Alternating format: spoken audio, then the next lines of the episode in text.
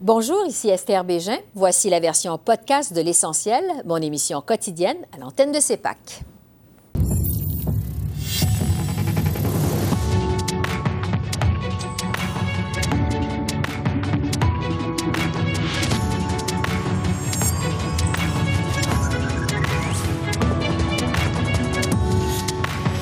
Ce soir, septième jour de grève des fonctionnaires fédéraux. Que faire pour résoudre le conflit de travail? On en débat avec notre panel de députés. Grève dans la fonction publique, Fondation Trudeau, troisième lien à Québec. On fait le point sur les événements politiques de la semaine avec les politologues Geneviève Tellier et Daniel Bélan. Et c'est officiel, Joe Biden briguera un second mandat en 2024. Charles-Philippe David, fondateur de la chaire Raoul d'Endurant, analyse sa candidature. Bonsoir, Mesdames, Messieurs. Au septième jour de la grève des fonctionnaires fédéraux, les partis semblent camper dans leur position, du moins en ce qui concerne les salaires. La présidente du Conseil du Trésor, Mona Fortier, affirme que l'offre d'augmentation de 9 sur trois ans est toujours celle qui est sur la table. Je vous rappelle que l'Alliance de la fonction publique du Canada demande 13,5% pendant la même période, alors que le syndicat des employés de Revenu Canada exige 30 cet après-midi, le conflit de travail a encore rattrapé le premier ministre Trudeau à la Chambre des communes. Mais la seule chose qu'il a fait, c'était augmenter le coût de la bureaucratie par 20 milliards de dollars par année. Ça veut dire 1300 dollars par chaque famille canadienne. C'est une augmentation de 50% Pour acheter quoi? Le plus grand rêve dans l'histoire au niveau, au niveau fédéral. 150 000 employés dans les rues, qui empêchent et bloquent des édifices et même les ports. Ça a coûté 20 milliards de dollars pour le premier ministre à causer cette grève. Ça va coûter combien pour 10 médecins? Le très honorable Premier ministre. Nous croyons fermement qu'un accord sera conclu avec la FPC. Les fonctionnaires fournissent d'importants services à la population canadienne et le gouvernement apprécie leur travail. C'est pour ça que nous travaillons sans relâche pour parvenir à un accord qui soit juste pour les fonctionnaires et raisonnable pour les contribuables. Ça a toujours été notre objectif et ça va le rester. Nous nous attendons à ce que les deux parties négocient de bonne foi pour arriver à une entente. Les Canadiens comptent là-dessus. Et pour débattre de ce conflit de travail, je retrouve notre panel de députés. Pour les libéraux, Greg Fergus. Pour les conservateurs, Pierre Paulus. Pour le Bloc québécois, Louise Chabot. Et pour le NPD, Daniel Blakey. Bonsoir à vous quatre. Bonsoir. Bonsoir. Bon, on vient d'entendre le chef de l'opposition officielle, Pierre Poilievre, critiquer Justin Trudeau pour sa gestion de la grève. Pierre Paulus, je vais donc commencer avec vous. Euh, est-ce que le gouvernement devrait proposer plus que 9 d'augmentation de salaire sur trois ans aux fonctionnaires? Actuellement, on est, rendu, on est en un mouvement de grève à travers le Canada de 150 000 fonctionnaires parce que Justin Trudeau n'a pas su gérer ça dans les deux dernières années, euh, après avoir augmenté la fonction publique de 30% d'avoir augmenté les dépenses du gouvernement pour la fonction publique de 53% On se ramasse aujourd'hui avec un conflit. On ne comprend même pas pourquoi on en est rendu là. Euh, la problématique est beaucoup plus en amont que ce qu'on vit là. Et euh, là-dessus, on n'a pas de signal que le gouvernement sans me prendre ça au sérieux, on dirait que c'est comme, euh, encore une fois, on s'amuse, puis pendant ce temps-là, c'est quoi qui se passe? Bien, les services publics, hein? on voit la crise des passeports qui recommence, euh, l'immigration, les dossiers de, de, tout ordre, de tout ordre. Sur la question que je vous ai posée, est-ce que le gouvernement devrait bonifier son offre salariale de 9 C'est parce qu'à la base, les négociations depuis deux ans, on menait à quoi? Ah, c'est quoi qui était proposé? On n'a pas toute l'information de notre côté. On ne sait pas ce qui s'est dit, ce qui ne s'est pas dit. Ce qu'on sait, c'est qu'on se ramasse avec un conflit aujourd'hui. Et est-ce que la solution, c'est de donner tout ce qu'on demande? Il faut savoir comment la négociation s'est passée, où on en mm-hmm. est rendu, puis on ne l'a pas. On ne sait pas. Du côté du Bloc québécois, Louis Chabot, euh, on le sait, vous êtes contre une loi spéciale pour forcer le retour au travail des fonctionnaires. Mais on a vu quand même que les moyens de pression euh, se sont intensifiés au cours des derniers jours. Est-ce que vous pourriez changer d'idée sur la loi spéciale? Si on reçoit de plus en plus, on ressent de plus en plus les effets de cette grève? Non, euh, le recours à une loi spéciale, c'est pas une solution. Puis dans, dans le conflit de travail qu'on observe, je pense que la meilleure solution, le meilleur règlement, c'est une entente négociée. Puis c'était ça que le gouvernement doit prendre acte là, où nous sommes rendus aujourd'hui. Et c'est pour ça qu'on demande au gouvernement, à sa ministre responsable, au premier ministre même, d'intervenir. On est dans le cas d'une grève du secteur public. Là. c'est le secteur public, donc c'est la fonction de l'État. C'est extrêmement important qu'il y ait un règlement négocié. Négocié. Et qu'une loi spéciale n'est pas une solution. Oui. Au NPD, Daniel Blakey, euh, vous êtes plutôt, on le sait, euh, du côté des travailleurs au NPD, euh, mais les employés de Revenu Canada demandent quand même 30% d'augmentation de salaire sur trois ans. Est-ce que vous trouvez que ça respecte la capacité de payer des Canadiens ou si vous trouvez que c'est trop, 30% quand même? Bien, on n'est pas là aux euh, tables pour faire des déterminations de qu'est-ce qui est raisonnable ou non. Nous, nous, pensons qu'il y a quand même un principe ici parce que nous savons que les ententes entre le gouvernement fédéral et ses employés sont souvent pris comme exemple pour des autres industries y inclus dans l'industrie privée. Alors, nous, nous pensons que qu'une attente devrait reconnaître la période euh, d'inflation exceptionnelle dont nous avons tous subi comme mm-hmm. euh, Canadiens et Canadiennes. Évidemment, ce n'était pas une inflation de 30 mm-hmm. euh, mais ce n'était pas une inflation de 3% non plus. Alors, c'est essentiel que le gouvernement soit à la table et, et propose une offre qui reconnaisse cette période d'inflation. Et, et ce n'est pas juste important pour les fonctionnaires, mais pour tous les travailleurs à travers le Canada qui veulent voir des, des euh, de leur salaire qui reconnaissent aussi cette période d'inflation. Oui. Euh, pour les libéraux, Greg Fergus, on en est donc au jour 7 de la grève des fonctionnaires. Vous avez entendu les critiques de vos collègues. Euh, il y a aussi le président de l'Alliance de la fonction publique qui juge que la présidente du Conseil du Trésor est incompétente. Est-ce que Madame Fortier Mona Fortier est toujours la bonne personne pour négocier avec les syndicats? Évidemment que oui, elle est la bonne personne. Écoutez, quand on entend ces paroles-là, on doit euh, ajouter beaucoup de grains de sel là-dessus. C'est dans une période de négociation. Le, président de la, AFPC veut mettre la pression sur le gouvernement. C'est de la bonne guerre.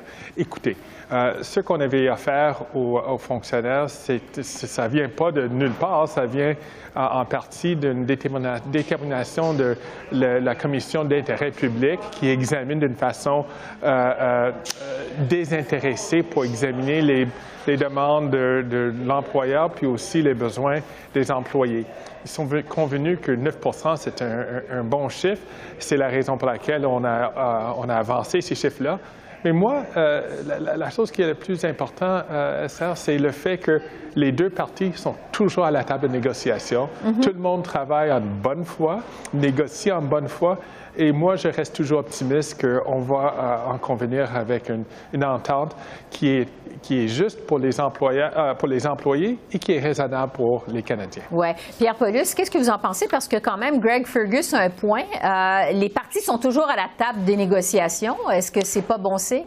Oui, absolument. Lorsqu'on on négocie, c'est toujours bon. Par contre, si on revient sur Mme Fortier, moi, ce que je peux vous rappeler, c'est que, puis Greg, je pense que c'était là à l'époque, euh, l'année passée, il y a un an environ, au comité des opérations gouvernementales, euh, la ministre est venue témoigner sur euh, le retour au travail. Puis à ce moment-là, après la COVID, puis on parlait de retour au travail, puis déjà là, je posais la question, qu'est-ce qu'on fait? Est-ce qu'on ramène les employés? Puis il a dit, oh, on fait une tentative par ministère, on va y aller comme ça, blablabla. Bla, bla, bla. Fait quand on parle de leadership depuis deux ans de négociation, bien, quand on avait une réponse comme ça, on se dit, OK, on s'en va où avec ça? Mm-hmm. Ça donnait déjà un indice qu'on on arriverait à un problème. Puis là, on le vit actuellement et c'est pour ça qu'on blâme le gouvernement de Justin Trudeau. Oui. Euh, Louis Chabot, euh, au Bloc, vous insistez sur la nécessité d'une entente négociée. Qu'est-ce que ça va prendre pour résoudre le conflit, selon vous? Bien, écoutez, tout à l'heure, vous parliez, euh, oui, c'est une bonne nouvelle, ils sont à la table de négociation. Mais tu peux faire du temps de table de négociation, mais est-ce qu'il est productif? Puis actuellement, je pense qu'on connaît les enjeux du, conflit, là, et les demandes.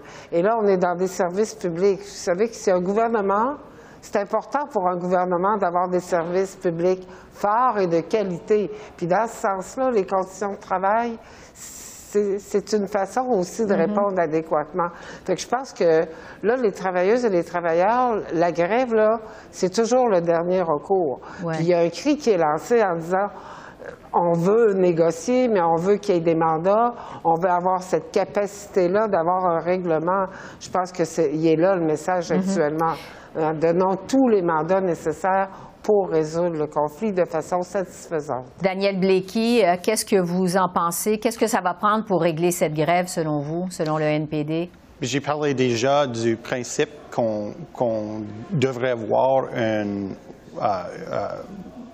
une offre qui reconnaisse les, les effets de l'inflation, mais aussi nous savons que le gouvernement a décidé euh, de, de, dire aux employés qu'ils avaient besoin de retourner au euh, bureau après une période où ils ont embauché du monde qui travaillait n'importe où. Alors, si vous êtes dans la Colombie-Britannique, puis le gouvernement vient juste de vous dire que tu dois être dans un bureau deux ou trois jours par semaine à Ottawa. Ça n'a pas vraiment du mm-hmm. sens. Alors, il y a des, des, enjeux de, de, de, conditions de travail qui sont assez sérieux et pour certains des fonctionnaires publics euh, pourraient même euh, faire en sorte qu'ils qu'ils doivent quitter leur, leur poste. Euh, alors, je pense qu'on doit avoir du gouvernement qui prenne ces enjeux vraiment au, euh, sérieux. Je ne pense pas que qu'est-ce qu'ils ont fait en décembre euh, démontrait un niveau de, de, de qu'il prenait cet enjeu assez sérieux. Au, sérieux. Merci. Greg Fergus, je vous laisse juste pour répliquer là-dessus quelques secondes le mot de la fin. Est-ce que le gouvernement a pris cet enjeu au sérieux? Absolument, on a pris cet enjeu au sérieux. Vous savez, on avait tous vécu quelque chose inusité. C'est la pandémie, la première fois depuis 100 ans. Et puis avec les, les avances dans la technologie, on avait la chance d'encourager les gens de travailler de chez eux, de travailler euh, parce qu'on ne voulait pas, on voulait pas que les gens euh, euh partagent le virus. Mm-hmm. Mais maintenant qu'on est rendu à des temps normaux, on a, on a introduit une flexibilité qu'on ne voit pas ailleurs, là, que les fonctionnaires ont la chance de travailler de chez eux deux ou mm-hmm. trois jours par semaine.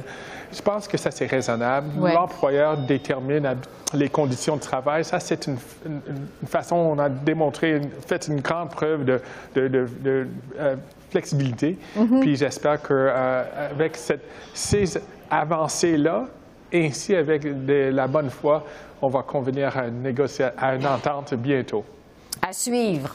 Merci à vous quatre. Merci de votre temps. C'est apprécié. Merci, au revoir. Et j'analyse les impacts politiques de cette grève avec nos politologues en résidence, Geneviève Tellier et Daniel Bélan. Bonsoir à vous deux. Bonsoir. C'est donc le jour 7 de la grève. Il y a plusieurs services qui sont affectés, dont les passeports. Geneviève, je commence avec vous. Qui a le gros bout du bâton en ce moment? Est-ce que c'est Ottawa ou les syndiqués, selon vous? Bien, sur papier, ça devrait être les syndiqués parce qu'on a un gouvernement minoritaire euh, qui a besoin de l'appui du NPD. Et le NPD, on sait, c'est le parti qui est le proche allié des travailleurs et des syndicats. Mais on se rend compte que l'appui du NPD est peut-être pas si solide que ça. Et c'est pour cette raison-là que finalement, c'est peut-être le gouvernement qui a le gros bout. Euh, je dis ça parce que M. Singh a refusé de dire qu'il allait défaire le gouvernement si, par exemple, le gouvernement euh, utilisait une loi de retour au travail. Euh, ce qui est assez surprenant parce qu'on aurait cru que euh, ça aurait été vraiment euh, une condition suffisante pour laisser tomber l'entente entre les deux parties. C'est pas le cas. on se rend compte aussi que les syndicats sont un peu dans la précipitation depuis quelques jours, devant demande de plus en plus un règlement immédiat c'est peut-être aussi en raison du faible taux de participation des employés au mm-hmm. vote de grève. Alors, on sait qu'à peu près un tiers des employés ont voté pour la grève euh, et ça fait peut-être aussi fragiliser un peu le syndicat. Donc, dans les faits, le syndicat est plus fragile que ce qui devrait l'être sur papier, je Oui. Daniel, le ton a monté dans les derniers jours. On l'a vu, le syndicat a tenté à traiter la présidente du Conseil du Trésor euh, d'incompétente. Est-ce que vous pensez que l'opinion publique est avec les grévistes ou avec le gouvernement? Ben, c'est mitigé. Un sondage Angus Street, on aurait eu les résultats à la fin de la semaine dernière et bon, ça montre que oui, il y a plus de gens qui soutiennent les demandes des grévistes qu'il y en a qui, euh, s'y opposent, mais en même temps, euh, le public est divisé. C'est sûr qu'il y a plus de sympathisants du NPD qui sont derrière le syndicat. Beaucoup de conservateurs s'opposent aux, demandes syndicales. Les libéraux sont plus en faveur des grévistes que contre, mais euh, ça reste quand même plus mitigé. Euh, je pense que le gouvernement va suivre les sondages très attentivement pour voir euh, l'évolution de l'opinion publique et aussi ils doivent tenir compte de ce qui s'est passé, par exemple, en Ontario euh, l'automne dernier avec Doug Ford dans le secteur de l'éducation où, bon, il a perdu la face. Alors, mm-hmm. ils doivent être, je pense, prudents quand on, on parle d'opinion publique. Ça conclut euh, sur la grève. Je veux vous amener sur le don chinois à la Fondation Trudeau. Maintenant, la vérificatrice générale a fait savoir qu'elle ne va pas faire enquête, comme le demandait l'opposition. Euh, le premier ministre répète qu'il y a une séparation complète entre lui et la Fondation, et ce depuis 2013. Mais la presse a révélé en début de semaine qu'il y avait eu une table ronde organisée par le Conseil privé et la Fondation en 2016 dans le même édifice que le bureau de Justin Trudeau. Geneviève, est-ce qu'on va finir par tourner la page sur cette affaire ou si ça va encore suivre Justin Trudeau? Ça va le suivre parce que ça va être un sujet qui va revenir périodiquement. Alors, même s'il n'y a plus de nouvelles informations qui coulent ou qu'on apprend, euh, à la prochaine élection, on va en parler comme on avait fait ça euh, aux élections précédentes avec son voyage chez Lagacan, par exemple. Alors, euh, c'est des choses qu'on va retenir à propos de M. Trudeau, sa probité, son éthique de travail, est-ce qu'il dit toute la vérité? Et ça, ça va vraiment le marquer. Alors, ça va être une arme que les partis d'opposition vont utiliser. Mais je pense qu'il y a d'autres sujets actuellement qui dominent l'actualité. Par exemple, la question de l'ingérence chinoise qui, elle, risque de revenir un peu plus que la question de la Fondation Trudeau. je pense qu'à un moment donné, on a fait le tour de la question. On sait ce qui s'est passé. Monsieur Trudeau nous dit non, j'ai pas de lien, mais on se rend compte qu'il y en a quand même avec la famille Trudeau. Euh, puis je pense qu'à peu près tout le monde s'est fait une tête à ce sujet-là. Là, oui, parce que Daniel, euh, Pierre Poilievre dit que Justin Trudeau prend les Canadiens pour des valises en dans l'ignorance comme ça. Est-ce que ça vous semble possible que le premier ministre n'était pas au courant de cette rencontre, même si ça se passait dans le même édifice où se trouve son bureau? C'est possible. Vous savez, un premier ministre s'est occupé, ça fait beaucoup de choses. Et bon, ça vérifie pas ça n'a pas nécessairement le, calendrier de tout ce qui se passe dans, son, dans, le même édifice que, son bureau. Euh, mais écoutez, euh, je pense que pour Pierre Poilievre, c'est que parler de la Fondation Trudeau pour la base, pour les, conservateurs euh, purs et durs, c'est euh, populaire. Ils aiment ça. Euh, que Pierre Poilievre critique non seulement Justin Trudeau, mais ramène toujours cette question-là de la Fondation Trudeau. Mais comme le dit Geneviève, je pense que pour les gens en général, au-delà de la base conservatrice, c'est peut-être pas un sujet qui, en soi, est, si passionnant que ça. Mm-hmm. Alors, je pense que l'ingérence chinoise, ça, c'est un sujet d'intérêt plus général, je pense. Euh, et ça va, comme Geneviève l'a dit, rester probablement dans les conversations euh, mais la Fondation Trudeau, bon, on apprend des choses, mais c'est pas des révélations là, dramatiques. Là. Ouais, pas quelque chose qui capte l'attention vraiment. Euh, parlons maintenant du dossier du troisième lien à Québec. Bon, on le sait, le gouvernement Legault est revenu finalement sur sa promesse phare la semaine dernière, décision qu'il a donc annoncée la semaine dernière, mais ça le suit encore aujourd'hui. Euh, bon, il a dû rencontrer ses députés de la région de Québec pour tenter de calmer le jeu. Geneviève, à quel point euh, ce recul de François Legault, je le disais, c'était une promesse hyper importante lors de la dernière campagne électorale, ça risque d'alimenter le cynisme en politique, selon vous? C'est pas la première promesse hyper importante à laquelle on renonce. Moi, je pense à la réforme. Oui, c'est ça. Alors, je pense à la réforme électorale du gouvernement Trudeau, qui, elle aussi, était vraiment importante. Euh, est-ce que ça va rester ou ça va augmenter le cynisme? Moi, je pense que le cynisme des gens va augmenter parce qu'il semble y avoir une contradiction. Jusqu'à l'annonce la semaine passée, euh, on semblait dire dans l'opinion publique qu'il faut pas y aller de l'avant avec ce, ce projet-là, c'est mauvais pour l'environnement. Maintenant qu'on décide de le mettre de côté, on dit, ben oui, mais vous l'aviez promis. Et donc, c'est ce jeu-là de lutte partisane entre les partis politiques qui, à mon avis, alimente plus le cynisme que mm-hmm. le, pas de, le recul en arrière de, François Legault, qui nous a quand même habitués à changer d'opinion. On l'a vu beaucoup pendant la pandémie. Puis quand c'est bien expliqué, ça peut se justifier. Une idée qui semblait bonne il y a quelques années peut devenir moins bonne maintenant, mais il faut l'expliquer. Euh, il semblerait que M. Legault l'a expliqué ce matin à ses députés, puis ça a plutôt passé le test. Mais il va falloir l'expliquer à la population, puis après, bon, on verra comment c'est reçu, puis euh, si les partis continuent à avoir cette lutte partisane. Oui, M. Legault qui dit qu'il ne va pas s'excuser. À Daniel, plusieurs élus caquistes avaient euh, tout misé, je dirais, sur la réalisation du troisième lien euh, au cours de la dernière campagne électorale. Il y a le ministre Éric Kerr qui avait même dit en 2017 qu'il mettait son siège en jeu. Est-ce que vous pensez qu'il va finir par céder sous la pression, qu'il va devoir démissionner? Je ne sais pas, mais ça, c'est un cadeau en toute cette situation-là pour Éric Duhem et les conservateurs. Euh, mais je pense que justement parce que Duhem et les conservateurs n'ont pas remporté de siège euh, lors de la dernière élection provinciale, ça donne les coups des franches à François Legault et à, son gouvernement pour faire ce qu'il voulait faire, c'est-à-dire, bon, euh, euh, c'est pas l'abandon total du troisième lien, mais l'abandon du versant voiture. Euh, et peut-être que plus tard, on va abandonner le reste, on ne sait pas. Mais c'est sûr que ça met Éric Kerr dans une situation très difficile. Mais c'est pas le seul. Martine Biron, Bernard Drainville, par mm-hmm. exemple, sont dans une situation très difficile. et on a vu la réaction de Bernard Drainville la semaine dernière. Euh, même qu'il a claqué la porte de la, période de questions. Euh, le, même jour où on, discutait de cet enjeu-là. Donc, je pense que oui, c'est difficile parce qu'ils reçoivent beaucoup de, critiques, hein, ces députés-là. Mm-hmm. Euh, de, gens de leur circonscription. Et dans le cas d'Éric Kerr, on sait qu'il a reçu aussi des, menaces, semble-t-il. Donc, c'est un enjeu qui soulève les passions, mais c'est mm-hmm. vraiment pas au Québec en général. C'est ben, oui, les gens en parlent partout au Québec, mais c'est surtout un enjeu qui est local. Et, euh, et, là, c'est là où les passions sont les plus exacerbées. C'est là où c'est le plus difficile pour les ministres qui sont directement affectés par cette décision-là. Euh, donc, Éric Kerr, euh, Éric Duhem et Martine Biron, parmi d'autres. Et l'affaire du troisième lien a eu des échos jusqu'à Ottawa. Pierre Poilièvre a prévenu le premier ministre Legault qu'un gouvernement conservateur mettrait pas d'argent dans un projet qui exclut les automobilistes. Geneviève, jusqu'à quel point ça pourrait créer des tensions entre messieurs Legault et Poilièvre, ça?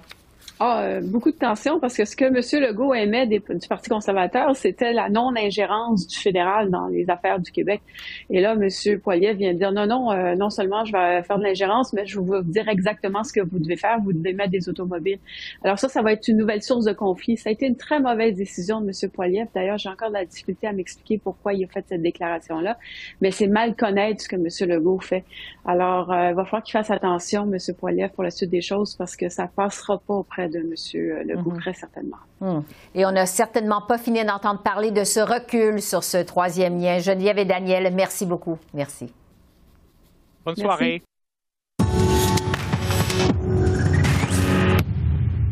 C'était probablement le secret politique le moins bien gardé aux États-Unis.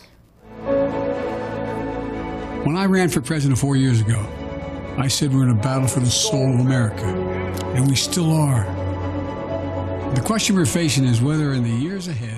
Le président Joe Biden a confirmé qu'il sera candidat à l'élection présidentielle de 2024. M. Biden, qui est âgé de 80 ans, en a fait l'annonce ce matin dans une vidéo publiée sur Twitter, vidéo dans laquelle il invite les Américains à finir le travail et qu'il l'associe à l'actuelle vice-présidente Kamala Harris. Le premier ministre du Canada, Justin Trudeau, a réagi à cette annonce. Euh, oui, c'est une très bonne chose. Euh, c'est toujours euh, très bien de pouvoir travailler avec le président Biden. il a fait de grandes choses, pas juste pour les relations Canada-États-Unis, mais pour le monde aussi. Et je suis, je serai là pour l'appuyer, pour continuer de travailler avec lui pour les années à venir. Pour analyser cette candidature de Joe Biden, je retrouve Charles-Philippe David, qui est fondateur de la chaire Raoul Dandurand en sciences stratégiques et diplomatiques. Bonsoir, professeur David. Bonsoir, euh, Madame Bégin. Un candidat à la présidence qui est âgé de 80 ans, c'est une première dans l'histoire américaine. Est-ce que l'âge de Joe Biden va prendre toute la place lors de la prochaine campagne présidentielle aux États-Unis? Toute la place, peut-être pas, mais certainement une place importante. Mais euh, remarquez que son adversaire, s'il s'avère que c'est Donald Trump, sera guère beaucoup plus jeune que lui.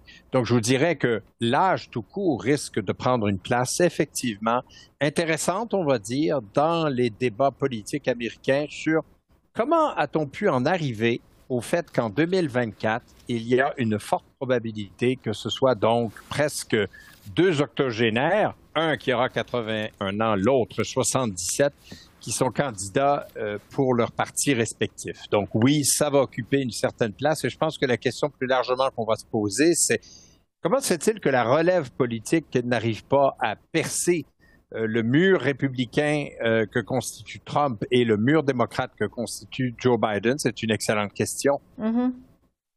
Dans la vidéo dans laquelle il annonce euh, sa candidature, Joe Biden invite évidemment les Américains à finir le travail. Est-ce que le président Biden a un bon bilan à défendre en campagne présidentielle?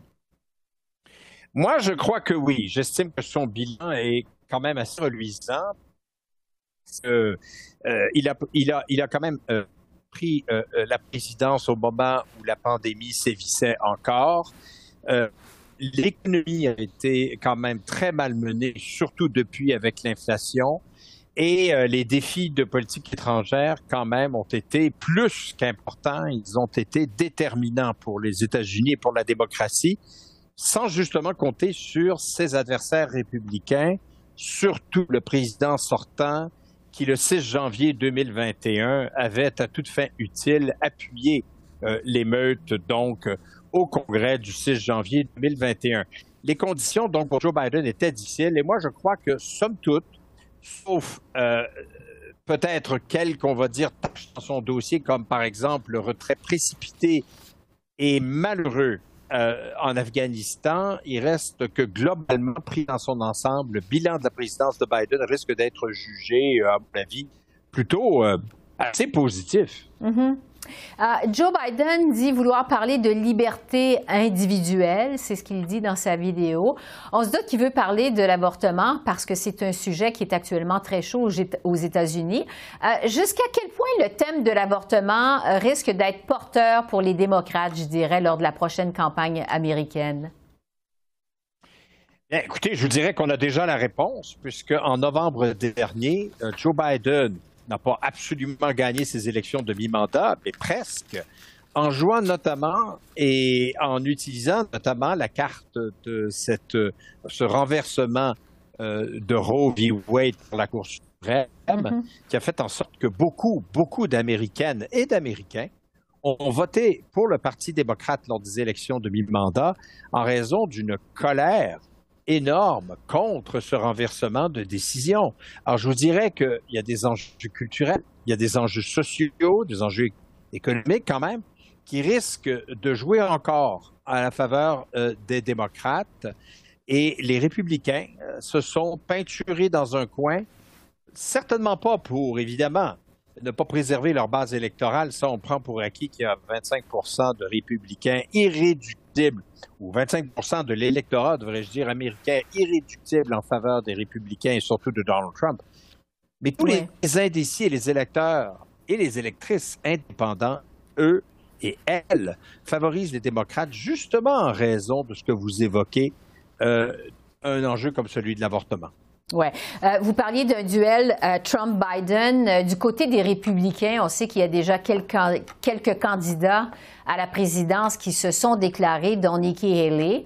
On attend toujours de voir mm-hmm. ce que va faire le gouverneur de la Floride, Ron DeSantis. Est-ce qu'il y a des candidats quand même qui pourraient mettre des bâtons dans les roues à la candidature de Donald Trump? Ben, deux choses. La première, c'est que plus il y a de candidatures républicaines, plus cela favorise Donald Trump parce qu'il est celui qui a la base la mieux acquise et la plus solide.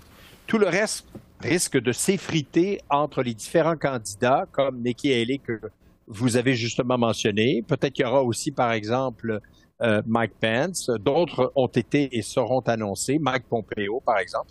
Et tout cela gruge dans une candidature comme celle de Ron DeSantis, qui, si elle était unique, je pense, menacerait grandement celle de Donald Trump. Alors cet effritement risque de favoriser beaucoup la candidature euh, de, Donald Trump. Et puis, deuxièmement, encore faudrait-il que les indépendants, justement, rejoignent le camp républicain. Ils l'ont fait en 2016, ils ne l'ont pas fait en 2020. Je crains fort que si la candidature est celle de Donald Trump, ils ne le fassent pas non plus en 2024. Mm-hmm. On verra donc euh, si on se dirige de nouveau vers un duel Trump-Biden en 2024. Charles-Philippe David, merci beaucoup. Merci. Je vous en prie. Bonne soirée.